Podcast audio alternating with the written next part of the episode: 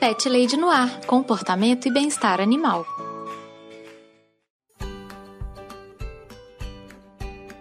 Olá, pet lovers! Aqui é Carol Barros e você está ouvindo Pet Lady no Ar, seu espaço para falar de comportamento e bem-estar animal. Se você tiver alguma dúvida sobre o seu cão ou seu gatinho, entre em contato comigo. Mande um e-mail para carolina@thepetlady.com.br ou me encontre no Twitter e no Instagram com o nome de ThePetLadyBH. Vamos conversar. No episódio de hoje do podcast mais fofinho e peludo da Podosfera, eu vou falar sobre viajar com cães e gatos.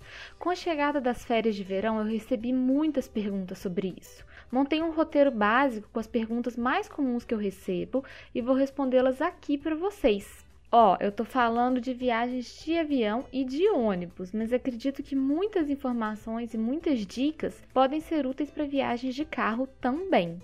A pergunta que eu mais recebo: quanto que custa viajar de avião com meu pet? É muito caro? Pessoal, os valores variam bastante, mas eu quero dar uma base de valores para vocês terem uma ideia de quanto que pode custar. Esses valores eles variam de acordo com o destino da viagem, se é internacional ou se é nacional, e se o pet vai na cabine ou se ele vai no porão, e também em relação ao peso do animal, ao porte desse animal. Vou falar das três empresas principais do país que também fazem viagens para fora do país. Na Azul, o trecho para você viajar com um pet fica em 250 reais ou 100 dólares se for um destino internacional. A Azul transporta apenas na cabine. No caso da Gol, o preço internacional vai de 600 a 800 reais e nacional é 250. Na Latam, nacional vai de 200 a 900 reais e internacional vai de 200 a 300 dólares, depende do peso do animal também que me perguntam muito também, né? Se no avião, quando a gente viaja com um pet no avião, se o pet vai na cabine. Essa possibilidade ela varia também de acordo com a companhia aérea que você escolheu e com o porte do seu animal. Para as companhias que operam no Brasil, nessas três que eu falei, vou dar uma ideia dos limites para vocês entenderem. A Azul, como eu falei mais cedo, ela transporta só na cabine, ela não transporta animal no porão. E o animal para ir na cabine da Azul, o pet mais a caixinha de transporte tem que ter no máximo 5 quilos. No caso da Gol, o pet e a caixinha pode ter até 10 quilos para viajar na cabine com os passageiros. Se esse pet tiver entre 10 e 30 quilos, ele vai no porão, ele vai, vai despachado. Mas se ele tiver mais que 30 quilos, a empresa transporta apenas como carga, aí não é nenhum avião de passageiro. No caso da Latam, o PET para viajar dentro do, da cabine, ele tem que ter até 7 quilos somado já com a caixinha de transporte. Entre 7 e 32 quilos ele pode ir no porão e se ele tiver mais que 32 quilos ele vai como carga. Outra questão que aparece muito é a seguinte: eu posso levar o meu pet para qualquer lugar do mundo? Essa pergunta é difícil, gente. Em teoria, sim. Porém, há várias restrições no processo que devem ser levadas em conta por nós, né? De um modo geral, os países que são ilhas têm mais restrições para a entrada de animais, principalmente provenientes de países onde ainda existe a raiva, como é o caso do Brasil e como é o caso de outros países latino-americanos. A Austrália e a Nova Zelândia, por exemplo, não aceitam nenhum pet proveniente diretamente do Brasil. Porém, isso não quer dizer que é impossível levar o seu bichinho de estimação para esses países. O que pode ser feito é viajar com seu pet do Brasil para algum país intermediário que seja aceito como país de origem pela Austrália e pela Nova Zelândia, e lá você faz a documentação exigida para viajar com seu animal. Isso é possível e isso é legal. Não é uma forma de burlar a lei. Eles não aceitam o pet vindo diretamente do Brasil, mas se você tiver um país intermediário, você consegue fazer esse processo legalmente. Para o Reino Unido e para a Irlanda, é possível levar o seu pet saindo direto do Brasil, mas é infinitamente mais fácil e mais barato sair do Brasil e ir primeiro para um país da Europa continental e de lá você ir para o Reino Unido e para a Irlanda. Eu estou dizendo isso porque se você for direto do Brasil para o Reino Unido ou para a Irlanda, você vai precisar contratar um despachante tanto no Brasil quanto no país de destino e além de ter que cumprir diversas outras exigências. Se você for para a França ou para a Espanha ou para algum outro país da Europa continental primeiro, é um pouco mais simples. do que você ir direto para o Reino Unido. Então, essa questão das ilhas, é, a gente tem sempre que ter mais atenção porque são países que têm uma, uma legislação que é mais restritiva e que vai demandar um pouco mais de trabalho. Nesse caso do Reino Unido, eu acho que vale a pena também ressaltar que muita coisa pode mudar aí no futuro próximo por causa do Brexit, que é a saída do Reino Unido da União Europeia. Acho que vale a gente acompanhar o desenrolar desse processo para ver, inclusive, como que fica a entrada e saída de animais do Reino Unido para a Europa continental, para a União Europeia.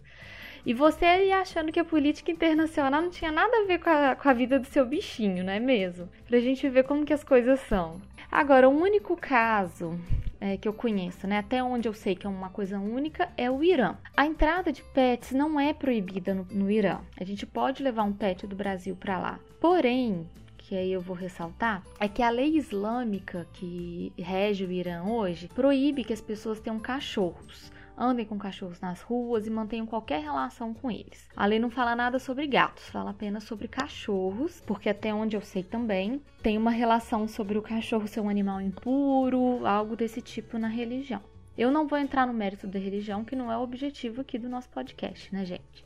Mas eu acho que não faz sentido você viajar com seu cãozinho para um país onde a simples existência dele é proibida, né? Acho que é um risco desnecessário que a gente estaria correndo aí. E dentro do Brasil tem um caso de exceção. Para viagens com destino à ilha de Fernando de Noronha, além da documentação básica que eu vou falar mais adiante, é necessária também uma autorização de entrada de animais na ilha que é expedida é, exclusivamente pela Secretaria de Meio Ambiente e Turismo de Fernando de Noronha. Então, se você tem alguma viagem marcada para Fernando de Noronha e você vai levar o seu pet, seu cachorro, seu gatinho, é bom você pesquisar com bastante antecedência para poder solicitar essa autorização especial. Outra questão: qualquer raça de cachorro ou de gato pode viajar de avião? Isso depende muito, pessoal. Via de regra, os animais braxcefálicos, os que têm focinho curto, têm algumas restrições de destino e de companhia aérea. Não é raro as companhias se recusarem a transportar pugs, shih tzus, gatos persas justamente por conta da dificuldade de respirar que muitos animais dessas raças apresentam. Alguns países também recusam a entrada de animais que têm raças consideradas perigosas, aí entre aspas, como os pitbulls ou o dogo argentino ou até o fila brasileiro. É claro que eu, pessoalmente, não concordo com essa classificação de perigo, mas a gente tem que sempre se preparar para cumprir as exigências que o país de destino faz. O ideal, gente, é pesquisar muito sobre os destinos e sobre todas as exigências que são feitas antes de viajar, para a gente não ter nenhuma surpresa. Qual que é a melhor caixa de transporte para viajar com um pet? Uma caixa de transporte boa, boa mesmo, é realmente muito cara. Mas, pessoal, essa é a maior segurança que seu pet vai ter durante todo o processo da viagem. Então, não economize na hora de comprar uma caixa e escolha um modelo realmente bom, firme, durável, que te dê segurança também. O importante aqui é a gente respeitar as dimensões que são exigidas pela companhia aérea e também respeitar o conforto do seu pet. A escolha aí por uma caixa rígida, que é aquela de plástico duro ou de fibra, ou uma caixa maleável de tecido, vai depender também das especificações da companhia aérea e de como que o seu pet irá viajar. Se vai ser na cabine, se vai ser no porão ou se ele vai ser despachado como carga. Se for na cabine, a caixa maleável de tecido é indicada. E se for no porão, a indicação é de uma caixa rígida. Mais uma vez, a minha indicação aqui nesse item é pesquisar muito. Pesquisa muito antes de comprar uma caixa de transporte. Verifique várias vezes as medidas que são orientadas pela companhia aérea. Uma dica é você levar uma fita métrica ou uma trena quando você for comprar a caixa. Você mede várias vezes, confere com as medidas que a companhia aérea solicita e teste também com o seu pet. Se você tiver um cachorro, o ideal ideal é que você leve o seu cachorro junto com você para comprar essa caixa. Ele precisa ficar em pé dentro da caixa e dar uma volta no próprio eixo para garantir que o tamanho da caixa está adequado.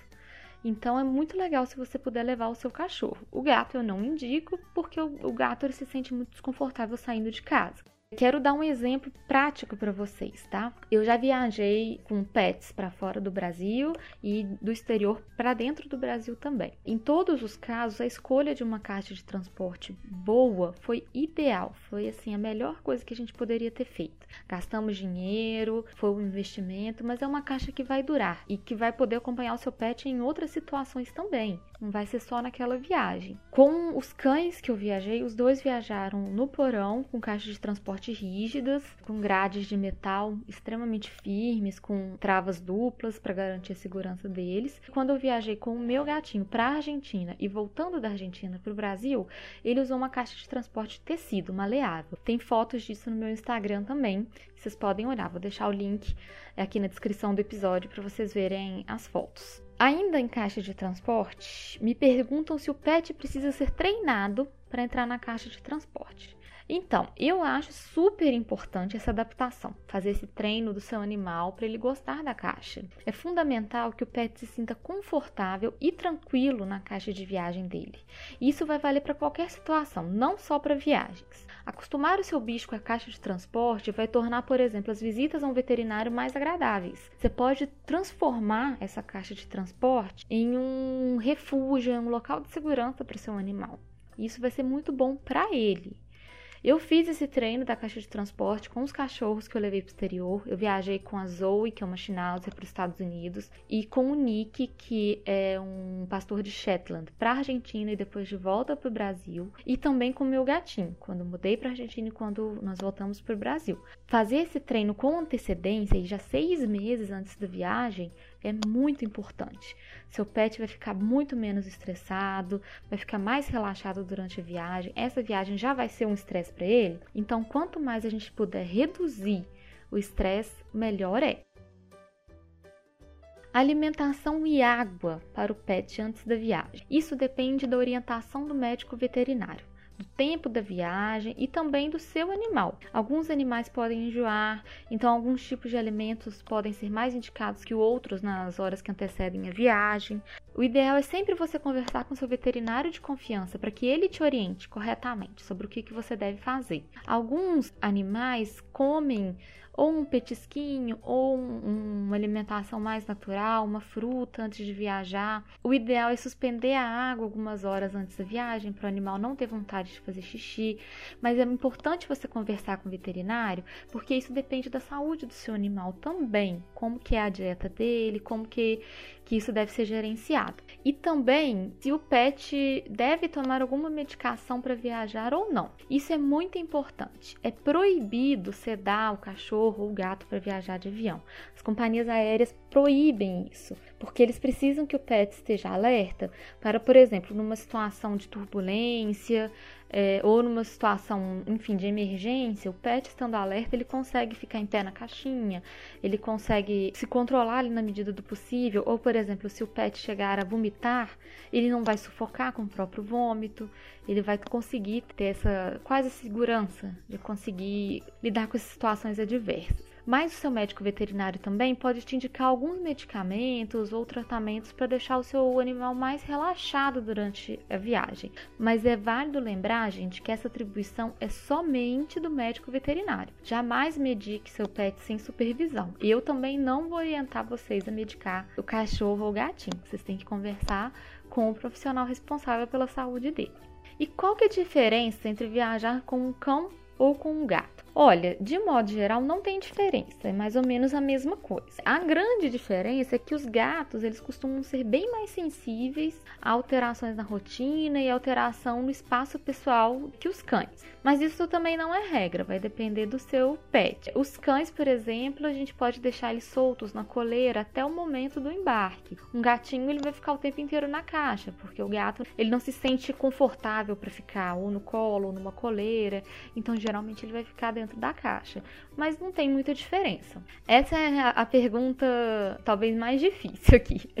Qual é a documentação necessária para viajar de avião com meu pet dentro do Brasil e para outro país? De um modo geral, viajar de avião com animais dentro do Brasil é um processo relativamente simples. O que, que você precisa ter? A carteira de vacinação atualizada do seu bicho, é, além de um tratamento para vermífugos e um atestado de saúde emitido pelo médico veterinário. Né, que vai conter ali a assinatura e o carimbo do médico. Nesse atestado, o médico vai falar que o animal está em boas condições de saúde, que ele não apresenta nenhuma doença, enfim, que ele está liberado para viajar. Em relação a viagens para o exterior, cada país tem diferentes restrições relacionadas à segurança sanitária e diferentes regras também sobre a documentação exigida no transporte de animais. Para saber detalhes da documentação necessária, eu recomendo que você entre em contato com a autoridade sanitária do país que você pretende visitar, sempre com muita antecedência, para conferir toda essa documentação. No site da Vigiagro, aqui do Brasil, você também acha muitas informações, tá?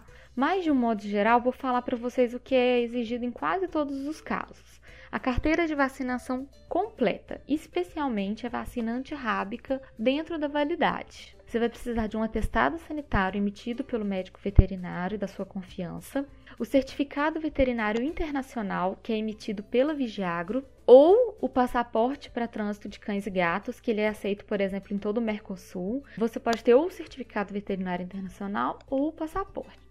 E para a maioria dos países da União Europeia, você vai precisar também do exame sorológico de raiva, que tem um tempo certo que ele deve ser feito antes da viagem. Então, por isso que eu estou falando várias vezes que a gente tem que se programar com bastante antecedência. Para alguns países, é necessário uma autorização de importação expedida pelo governo do país de destino. Então, se você vai para algum país que não é da Europa ou que não está nas Américas, talvez você precise dessa autorização.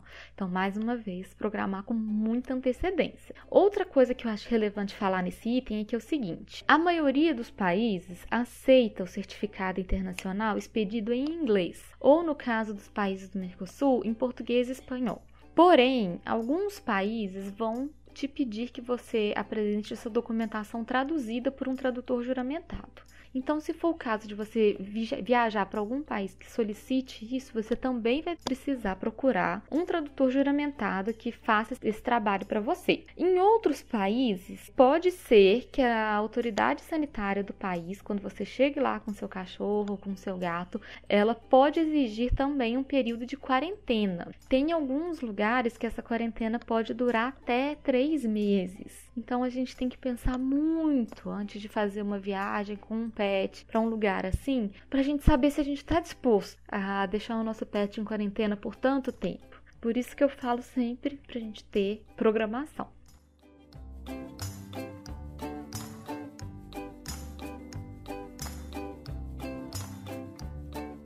Sobre viajar de ônibus. Eu posso viajar de ônibus intermunicipal ou interestadual com o meu pet dentro do Brasil? Sim, você pode. Mas no caso das viagens de ônibus, as especificações dependem exclusivamente de cada empresa rodoviária. A Agência Nacional de Transportes Terrestres dá algumas diretrizes básicas, mas cada aviação pode determinar suas próprias regras e também se aceitará ou não transportar o animal. As orientações básicas que eu dou nesse caso são as seguintes: é necessário de você ter um atestado de saúde que é emitido pelo veterinário e todas as vacinas do pet têm que estar em dia. E aí o que eu vou sugerir também é você entrar em contato com a companhia de ônibus muito antes da sua viagem para você conferir. Tem algumas companhias, por exemplo, que não tem problema nenhum de transportar um pet, mas que todos os passageiros daquela viagem têm que concordar com o transporte do animal. Então depende da regra aí de cada companhia mesmo. Uma outra coisa que pode acontecer com você viajando de ônibus é que a empresa pode cobrar também para transportar o animal, seja uma taxa específica, seja o valor de outra passagem. A próxima pergunta: O meu pet, ele é silvestre ou é exótico? Ele pode viajar comigo para qualquer lugar? Antes de responder essa pergunta, eu quero fazer já uma diferenciação aqui. O pet silvestre é o pet não domesticado, é o pet que vive na natureza. Por exemplo, vou dar alguns exemplos que são comuns: cobras ou pássaros ou alguns tipos de répteis são considerados silvestres, tá? Exótico é o animal que não faz parte da nossa fauna, que ele vem uma fauna de um outro lugar e está sendo introduzido na nossa fauna.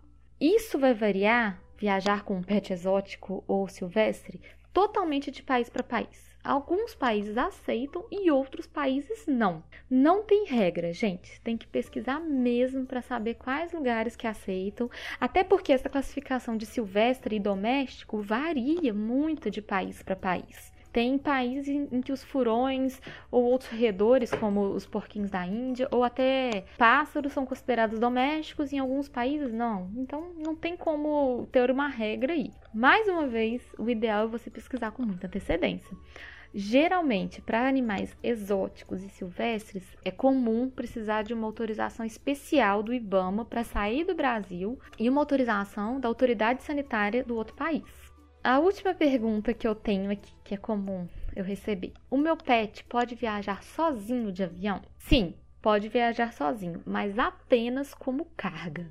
Ele não pode ser despachado em um avião de passageiros comum, se ele estiver sozinho, sem uma pessoa responsável por ele. E em muitos casos, para o animal viajar sozinho de avião como carga, você vai precisar contratar um serviço de despachante, de exportação e importação, para que seu animal viaje e seja recebido por uma empresa especializada no país de destino. Então por hoje é só, pet lovers. Eu quis elucidar algumas questões comuns que sempre me perguntam sobre viajar com cães e gatos. Se você vai viajar com seu pet, está inseguro para providenciar a documentação ou adaptar o seu pet à caixa de transporte, entre em contato comigo. Vamos fazer uma consultoria para viagens com pets. Eu te ajudo com toda a burocracia e com o processo completo da viagem.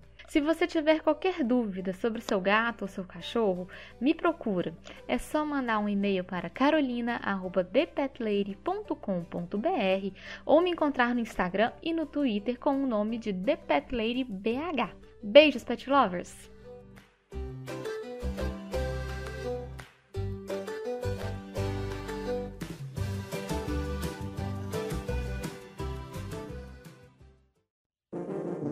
Este programa foi editado por Audi Edições.